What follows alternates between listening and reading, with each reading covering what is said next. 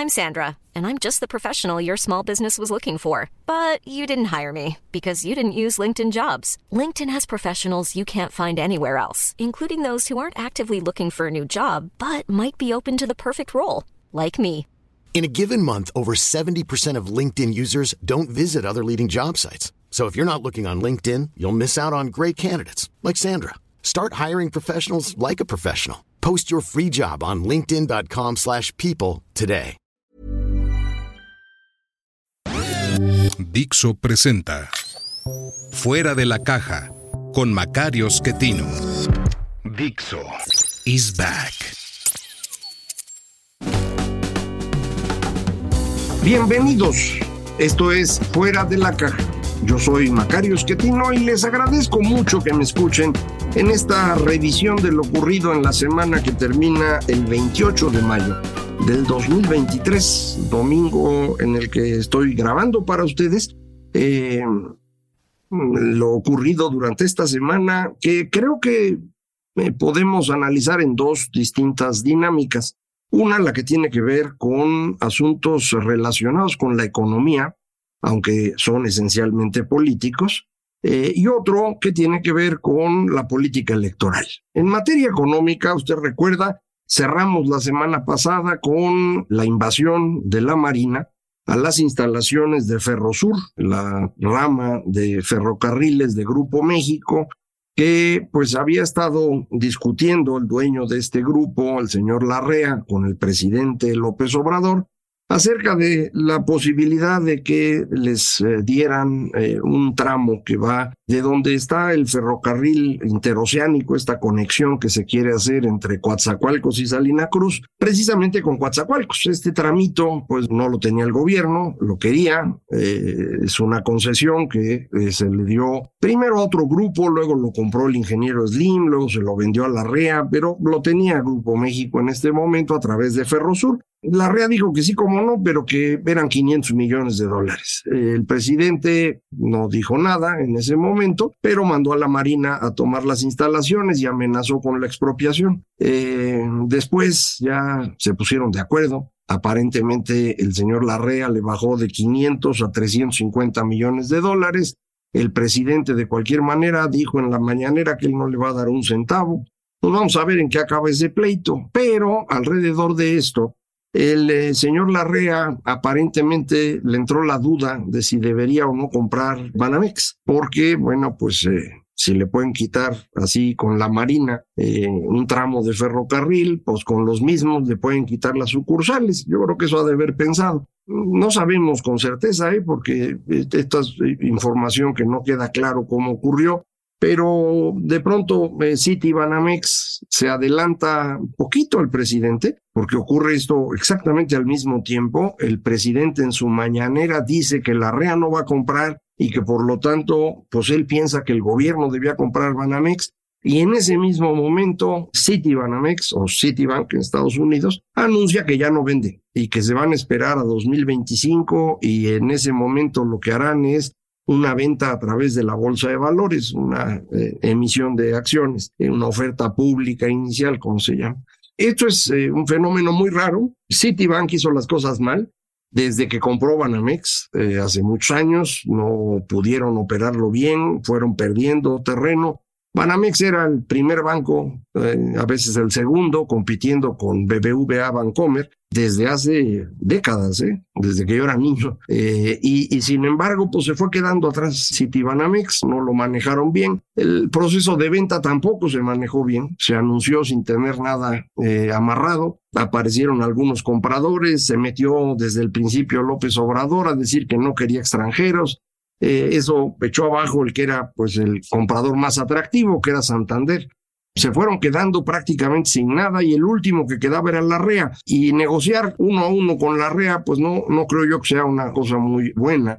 Pero además, en el momento en el que el presidente dice la REA no quiere, voy yo, pues es peor. Ponerse a negociar con el presidente la compraventa del banco, pues tiene uno todo por perder. Entonces creo que esa es la razón por la cual Citibank dice, aquí no se va a poder hacer nada, vamos a esperarnos al próximo gobierno y ya vemos. Entonces eso fue lo que anunciaron, el presidente siguió insistiendo en que quiere comprar, Yo no entiendo bien para qué querría comprar si pues no pueden hacer nada con lo que tienen, menos con cosas nuevas, cuya operación pues requiere conocimiento. Eh, pero ya sabe usted, el presidente esas cosas no le importan, es puro simbolismo, él quiere eh, que se note que está gobernando, quiere algún éxito porque todo le ha salido mal. Eh, esto ahí, ahí quedó. En esta misma semana, Movimiento Ciudadano, en el ámbito de política electoral, Movimiento Ciudadano hace un anuncio con una barda pintada diciendo con el PRI a la esquina. Eh, me parece muy razonable que un partido diga que, que hay otro con el que no quieren hablar, para eso son partidos políticos. Lo que no es razonable es que eso ocurra faltando 10 días, 12 días para la elección en Estado de México, que determina el futuro del PRI. Eh, digamos que no es eh, juego limpio eso. Eh, Movimiento Ciudadano rechazó poner una candidatura en Estado de México después de haber estado blofeando para ver si le daban 15 puntos en la alianza. Como no se los daban, fingieron que iban a irse por su cuenta. y finalmente dijeron que no, porque yo creo que en sus números no llegaban a esos 15 puntos, iban a hacer el ridículo y dijeron mejor nos quedamos atrás. Algo debe haber ocurrido en estos días que llevó a Movimiento Ciudadano a de pronto salir a jugar en contra del PRI, es decir, en contra de la alianza opositora, y puesto que nada más son dos candidatas, esto significa a favor de Morena. Eh, algo debe haber ocurrido, eh, probablemente en sus cifras, en sus encuestas, están viendo que, que va arriba la candidata de la coalición, y si esto llegara a ocurrir, la coalición PRI-PAN-PRD se fortalece, Movimiento Ciudadano queda totalmente marginado y en una elección polarizada, pues esto podría significar hasta perder el registro. ¿eh? Entonces yo creo que algo así fueron lo que vieron y salieron a jugar para quitar al PRI, convencer a la gente de que la elección ya está hecha, que el PRI vendió la elección, que no tiene caso ir a votar, pero lo estarían diciendo, yo supongo, para quitar al PRI, para que pierda la coalición y gane Morena, y con eso, pues el PRI prácticamente desaparezca. Y en ese caso, pues la coalición opositora viable sería PAN Movimiento Ciudadano. Es una posibilidad. Sin embargo, pues actuar de esa manera como que descalifica cualquier negociación, pero ya sabe usted cómo es la política. Entonces, esa es una posibilidad. La otra es que ya estén planeando la salida de Marcelo. Usted sabe, Marcelo Ebrard quiere ser candidato presidencial. Morena no lo va a permitir. Él no está en las simpatías del presidente.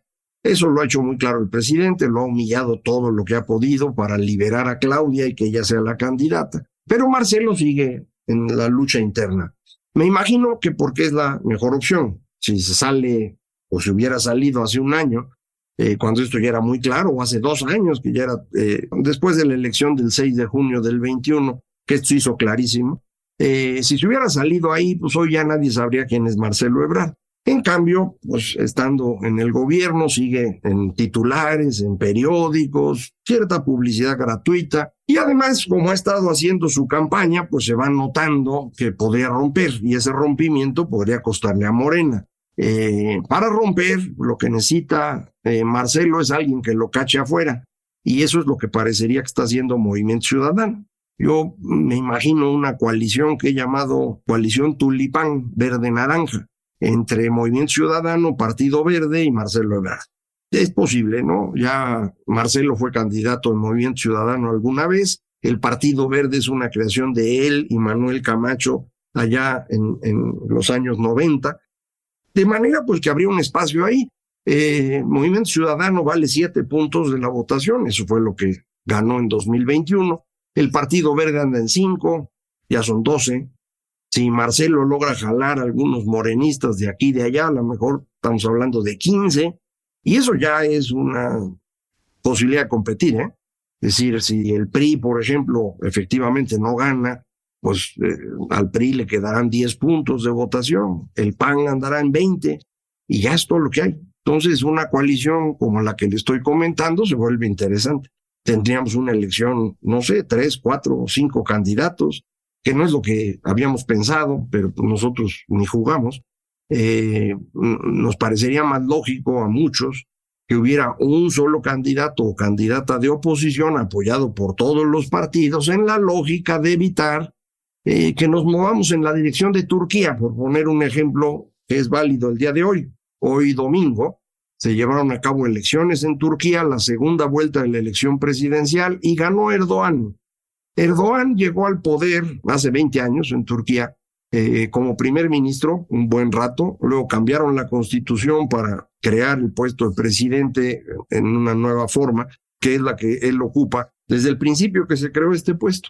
Y ahí está, y ahora se reelige. Eh, para poderse reelegir, pues él se deshizo del candidato opositor que era más atractivo, le inventó un delito inexistente, controla la corte, controla los medios de comunicación e incluso Internet, donde bloquean sitios completos, páginas enteras, eh, y reparte billete, ¿no?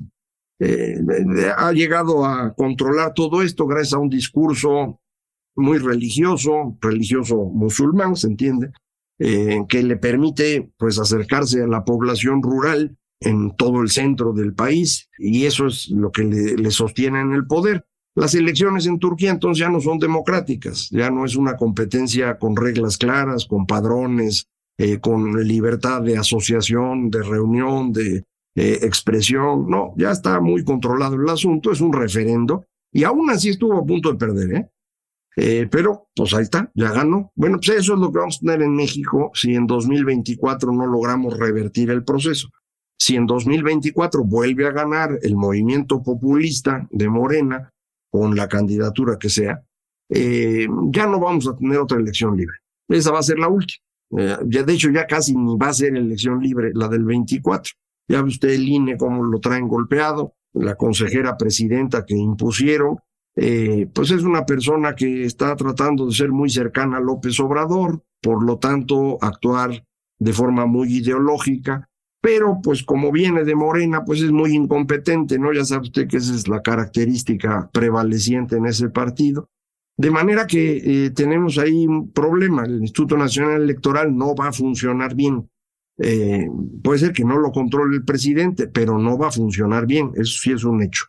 Los tribunales, el Federal Electoral y o Tribunal Electoral del Poder Judicial de la Federación y la Suprema Corte de Justicia han estado aguantando los golpes del presidente, toman decisiones, pero las decisiones no pueden llevarse a cabo porque los brazos ejecutores de esas decisiones, que son las fiscalías, no actúan. Esa es la razón por la cual la señora Delfina fue candidata de Morena en Estado de México a pesar de ser delincuente electoral.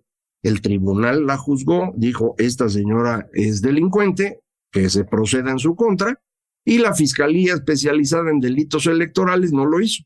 Eh, no lo hizo porque quien dirige esa cosa es un señor eh, ya viejito, José Agustín Ortiz Pinchetti. Eh, no sé si siga vivo, supongo que sí, porque no han anunciado su cambio. Es esposo de la señora Loreta Ortiz, la ministra de la Corte, esa que no entiende nada. Eh, bueno, pues ellos están al servicio de López, ¿no? Entonces, no se puede hacer nada. Eh, la Fiscalía eh, General de la República, la que tiene el señor Gertz Manero, pues tampoco está aplicando lo que dice la Corte, ¿no? Entonces, ahí nos la vamos llevando. Entonces, significa que ya la elección del 24 no va a ser una elección totalmente democrática, pero le garantizo que si en esa elección el movimiento populista gana, ya no vuelve usted a ver una elección democrática en México por algunas décadas. Eh, no sé cuánto tiempo, no sé cómo va a acabar. Eh, acuérdese, el PRI, una vez que logra afianzarse en eh, la sucesión de Lázaro Cárdenas 1940, aguantó muy bien casi 50 años. Ya para 88 se estaba desmoronando eh, y para 94 pues prácticamente eh, entramos ya en el proceso que nos lleva a la democracia. Pero 50 años ya aguantaron. Eh, no, no estamos en esas mismas condiciones. Morena no es el PRI, no hay disciplina, no hay ideología, no hay esos liderazgos de gente que construía un país. Tenemos liderazgos destructores como el de López Obrador, que además ya es una persona mayor con dificultades en cuestiones de salud. Entonces va a ser complicado que esto se quede ahí por muchas décadas, pero aún así sí nos va a complicar la vida. Si a usted le parece que la democracia es algo bueno, pues entonces debe usted oponerse a que Morena gane, así de sencillo. Si a usted la democracia le tiene sin cuidado, entonces lléguele, no, no pasa nada, ¿no? pero eh, que quede absolutamente claro, ese va a ser el fin de la democracia. Entonces, eh, hoy hubo elecciones en Turquía, esto fue el resultado. Hubo elecciones también en España, no son elecciones generales, fueron municipales, pero son muy útiles para ver en qué dirección va España, que deberá tener elección general el próximo año. Eh, el Partido Socialista Obrero Español eh, le fue mal, mal, mal, mal. Eh, le fue bien al Partido Popular, son los dos grandes partidos del centro en España. el PSOE le fue muy mal porque desde hace tiempo, cuando el presidente de España, el señor Pedro Sánchez, decide sostenerse en el poder en una alianza con Unidas Podemos, el partido venezolano, más bien chavista, de Pablo Iglesias, eh, era muy claro que esto no iba a resultar bien. Eh, el señor Iglesias es eh, un personaje también muy conflictivo, destructor. estas ideas chavistas no son una gran idea en ninguna parte del mundo y en España empezaron a costar. Sin embargo, en ese proceso hubo alguien que cosechó, que son los terroristas. El partido que es la fachada civil, digamos, del viejo terrorismo vasco de la ETA, es Bildu. Y este partido fue el que le fue muy bien en estas elecciones. Eh, es algo que no debía pasar. Ese partido no debería existir.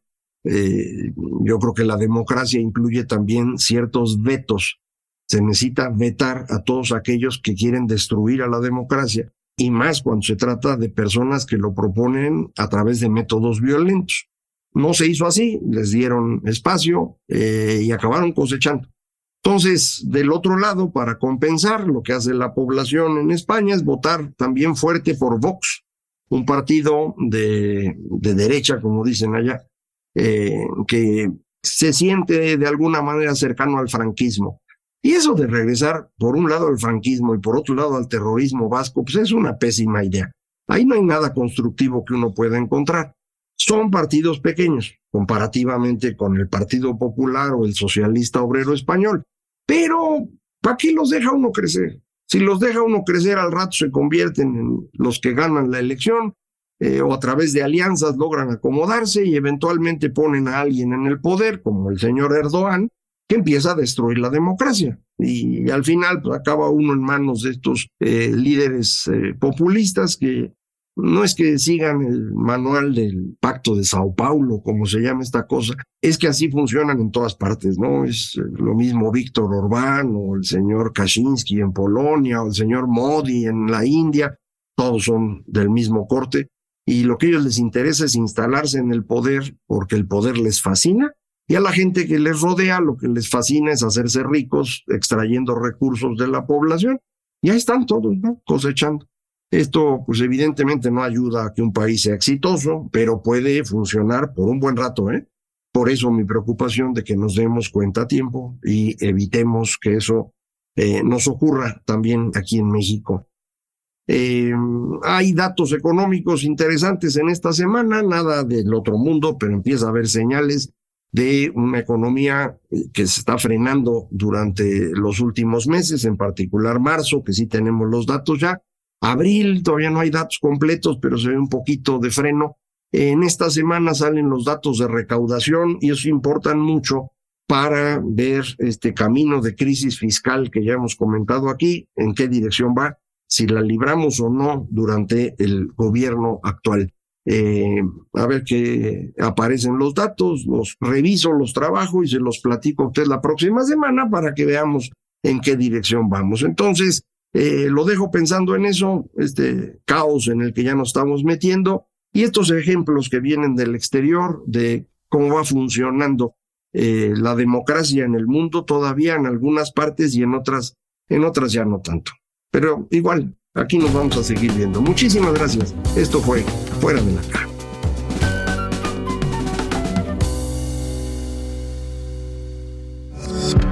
Dixo is back. Hi, I'm Daniel, founder of Pretty Litter. Cats and cat owners deserve better than any old fashioned litter. That's why I teamed up with scientists and veterinarians to create Pretty Litter. Its innovative crystal formula has superior odor control and weighs up to 80% less than clay litter. Pretty Litter even monitors health by changing colors to help detect early signs of potential illness. It's the world's smartest kitty litter. Go to prettylitter.com and use code ACAST for 20% off your first order and a free cat toy. Terms and conditions apply. See site for details.